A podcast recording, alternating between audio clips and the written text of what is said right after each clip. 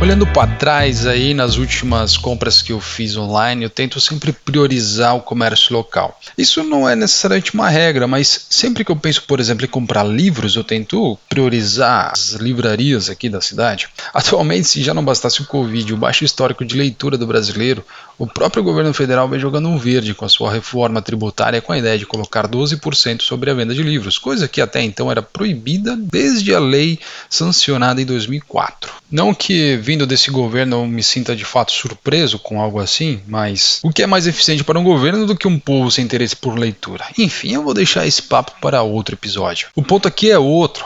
Com todos esses fatores que dificultam o consumo de livros, por exemplo, no Brasil, há outro que vem preenchendo o imaginário brasileiro há um bom tempo, com uma narrativa progressista e até inspiradora, principalmente para os empreendedores de palco que a gente vê por aí, que é o modelo de capitalismo da Amazon. O crescimento da Amazon e a representação estratosférica da fortuna do Jeff Bezos, seu fundador, é um capítulo emblemático da ascensão absurda que esse gigante da internet tomou e que causa grandes sequelas para os pequenos negócios locais que temos por aqui. Antes de mais nada, não estou falando que a competição é um problema. Meu ponto aqui é tentar entender o quanto esse crescimento é cegamente valorizado, enquanto paralelamente pode representar uma ruptura no seu próprio modelo de geração de receita. Ou seja, o mesmo sistema capitalista que gera grandes oligopólios por aí pode inclusive gerar sua própria destruição. Destruição essa que não deixa a empresa de ser citada como um case de sucesso por aí. O problema disso tudo é que tem aí alguns fatores por trás de toda essa ascensão que nem todo mundo acaba lembrando lembrando ou sequer conhece. E eu vou trazer dois específicos para a gente trocar uma ideia aqui hoje. O primeiro é claro sobre Jeff Bezos, seu fundador. Geralmente vendido como a personificação do sucesso em palestras motivacionais por aí, por trás dessa narrativa há fatores que nem sempre são inspiradores o suficiente para serem divulgados. Por exemplo, aquela sua famosa foto divulgada pelos quatro cantos do mundo como uma inspiração empreendedora por ter criado a Amazon em uma sala capenga com o nome da empresa escrita à mão na parede é algo super emblemático. O que nem todo mundo conta é que em 99 anos de registro dessa famosa fotografia, sua empresa batia os 30 bilhões de dólares de valor de mercado e que a sua formação acadêmica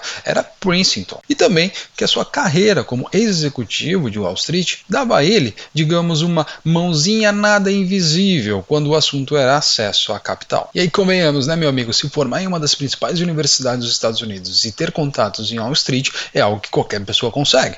E se você não for capaz disso, você não desenvolveu o seu mindset empreendedor o suficiente para isso. Brincadeiras à parte, o que eu quero dizer é que nada do que é contado por aí é mentira, mas também não é verdade.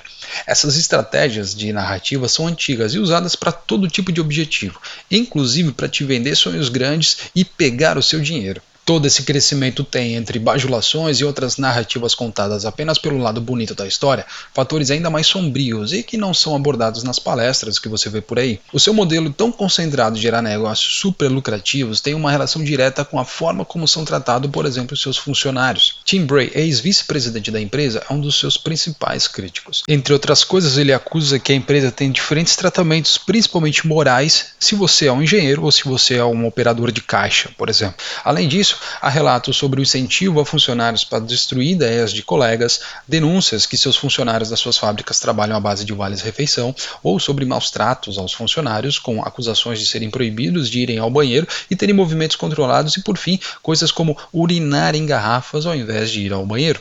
Aí a gente entende por que a estratégia do frete grátis funciona tão bem na Amazon.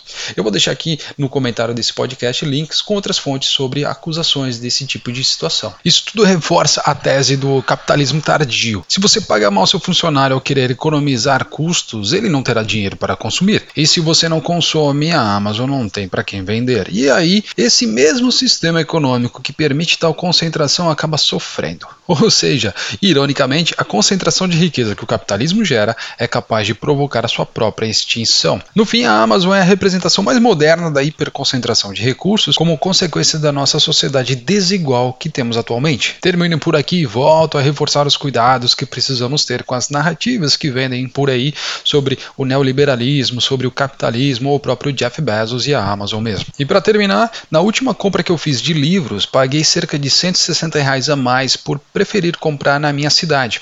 E essa diferença é só uma breve representação da força que a Amazon tem, sem que a gente consiga imaginar o que há por trás de tudo isso.